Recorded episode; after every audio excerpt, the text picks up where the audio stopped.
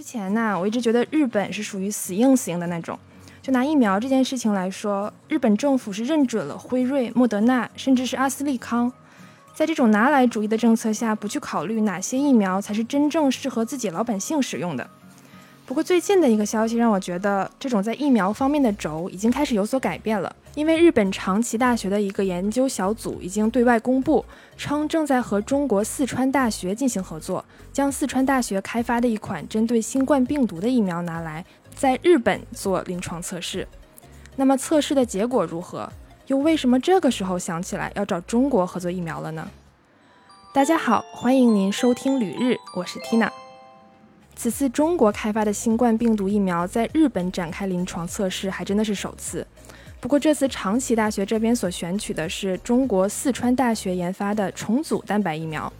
简单说一下这类疫苗的原理，就是采取病毒的一部分蛋白进行人工改造后，再重新注射回人体。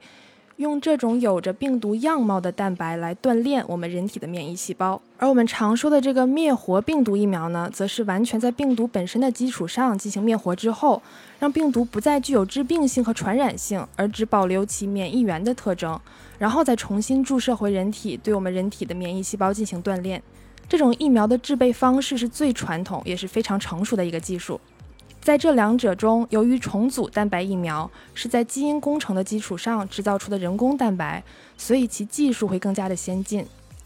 那么这次由长崎大学选取的中国国产疫苗，就是上面说的这种重组蛋白疫苗，并且截止至目前，这种疫苗已经获得日本国内药监局 PMDA 的审核认证，所以研究小组这边是可以使用这款疫苗直接进行临床试验的。实际上，临床试验的初期阶段从上个月开始已经进行。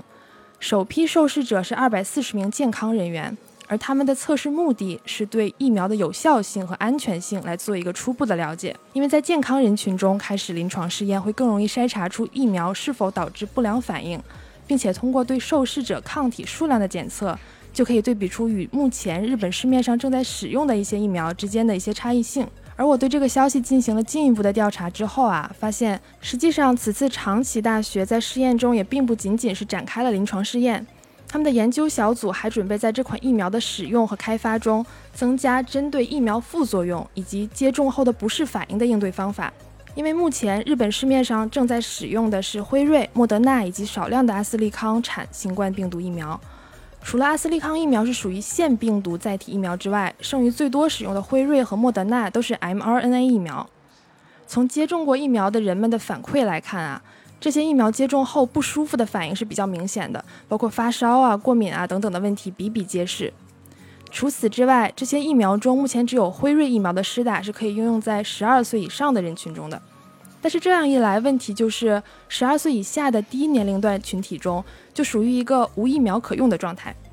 所以目前由长崎大学和四川大学正在合作进行的这个重组蛋白疫苗的测试中，它更大的目的就是应用在低年龄段人群中，并且长崎大学称目标是从婴儿阶段就可以接种该疫苗。因为日本整体的防疫趋势，我们最近也都看到了，先不说漏洞很多的这个防疫政策。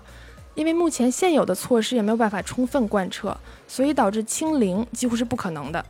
因此，日本政府更多的考虑还是全民接种疫苗，从而达到一个群体免疫的状态。这样一来啊，小到刚出生的婴儿，大到八十岁的老翁，就都需要接种疫苗了。那么好，感谢大家收听旅日，我是缇娜。